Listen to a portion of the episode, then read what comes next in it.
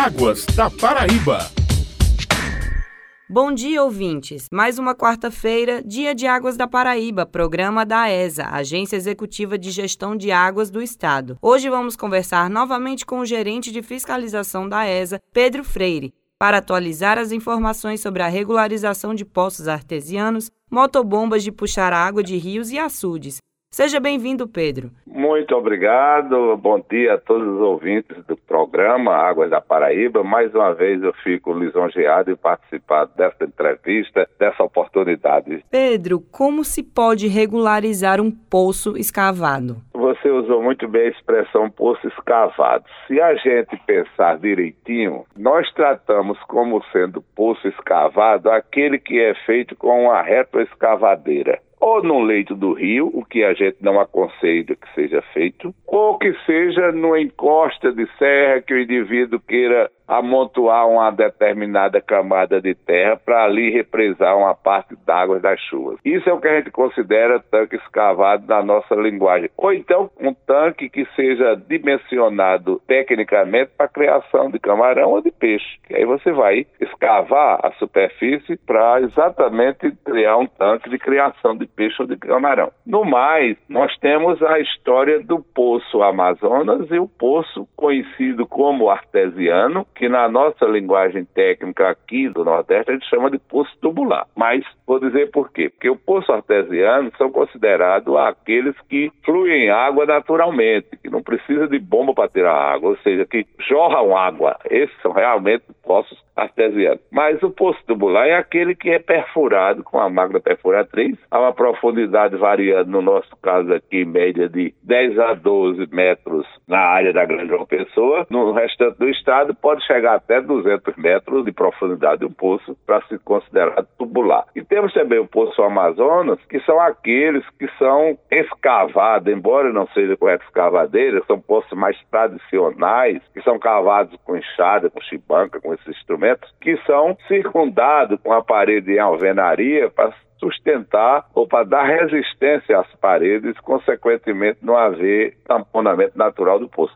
Esses poços normalmente são escavados em baixios, em área de represa de, de açude, ou então nas laterais dos rios, Normalmente existem rios aí que tem um lençol com muito abundante, não sei hoje, depois dessa seca demorada que a gente teve, mas antigamente existiam muitos laterais de rio, muita margem de rios aí que escavava poço com 10, 6, 7, 8 metros e, tinha água. Mas hoje dificilmente a gente vai encontrar isso pela questão do lençol, que deve estar mais baixo. São essas modalidades de poço que a gente tem na nossa cabeça. Agora, se você quer saber como você vai regularizar um poço Amazonas, isso que eu disse que é feito com, em alvenaria, circular e etc., ou um poço tubular, aí sim, aí você vai ter que ou entrar diretamente no site da ESA, ou mandar alguém vir à ESA, não só de João Pessoa, mas também nós temos a ESA em Campina Grande, temos a ESA em Patos e temos a ESA em Souza. Lá, todos os técnicos estão preparadíssimos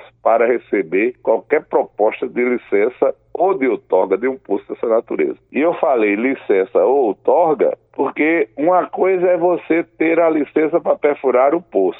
Ou então você tem que ter a licença do poço para poder usar a água dele. E outra coisa é você usar a água. Então nós temos aí dois caminhos. É a licença da obra do poço para perfurar ou para cavar o poço e o outro é a licença para usar a água que a gente chama de outorga.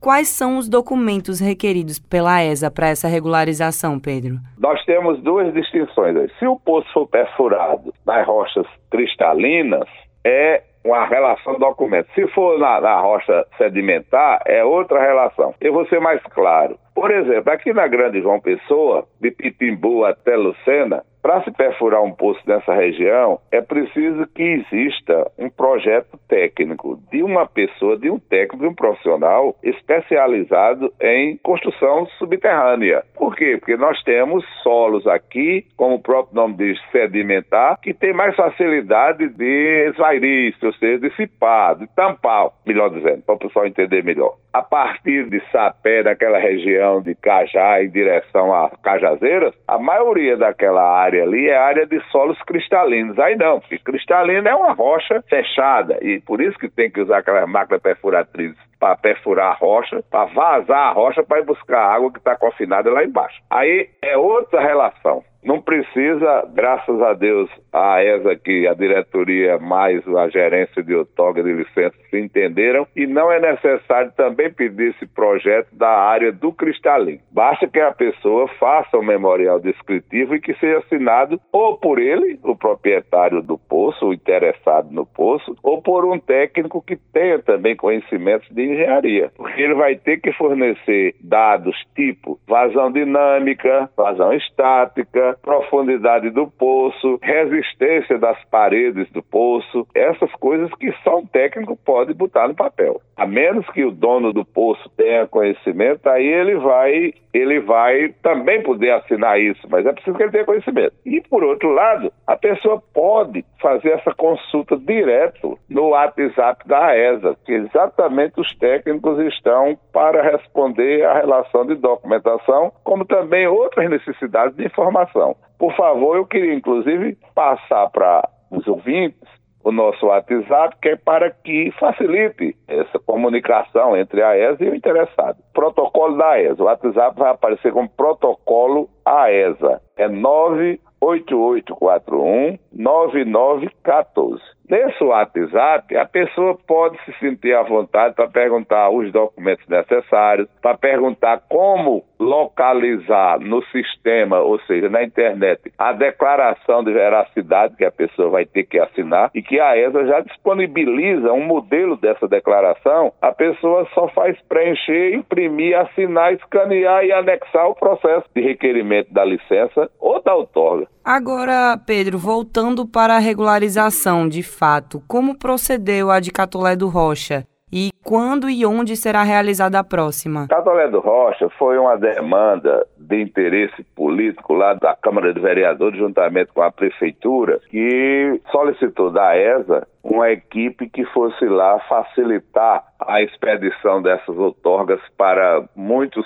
usuários de lá que tem vinculação com a Energisa através da tarifa verde e que a Energisa estava exigindo a outorga atualizada de cada um deles. Então, eu fui daqui com mais um colega de Patos, um colega de Campina Grande e um colega de Souza para Catolé do Rocha. Lá nos associamos a dois colegas da prefeitura e a prefeitura disponibilizou computador, uma sala lá para trabalharmos e a gente foi recepcionando essas outorgas, esses pedidos de outorga, automaticamente a gente gerava o boleto da taxa administrativa. No momento que a pessoa recolhesse essa taxa, que voltasse com o boleto quitado, a gente expedia já a outorga dessa pessoa. E assim nós conseguimos atender uma demanda de 154 pessoas. Agora, existem outras cidades aí também com o mesmo propósito. Por exemplo, Bom Sucesso, que é uma cidade lá vizinha a Catolé, já me procurou no sentido de a gente fazer o mesmo trabalho, mas eu apenas pedi que eu oficializasse o pedido. Não é só para ser feito por telefone. Se algum município vê a necessidade de promover um trabalho coletivo desse, a ESA jamais se negará de atender. Agora é preciso que seja oficializado esse pedido e essa necessidade. Você falou sobre a tarifa verde. A regularização é importante para conseguir essa tarifa da empresa geradora de energia elétrica? Não só para conseguir, como também para renovar a licença da tarifa verde. Eles, quando vão renovar a validade da licença da tarifa verde, eles pedem que seja também anexada a outorga atualizada. Uma das justificativas para se ter o desconto ponto da energia é exatamente o uso para irrigação. E o uso para irrigação, quem vai consentir e confirmar é a ESA. Por isso que eles pedem que seja anexada uma outorga atualizada. Se a pessoa não tiver, vai ter que recorrer à ESA para ou renovar ou tirar a primeira outorga para se beneficiar da tarifa verde. Acabamos de falar com o gerente de fiscalização da ESA, Pedro Freire. Obrigada pela participação e até uma próxima. Estou sempre às ordens da Rádio Tabajara, do programa de você, Raíssa, e de todos que de mim precisarem. Perdeu o programa de hoje ou quer escutar os outros episódios? Você pode encontrar o Águas da Paraíba nas plataformas digitais. Até a próxima semana, ouvintes.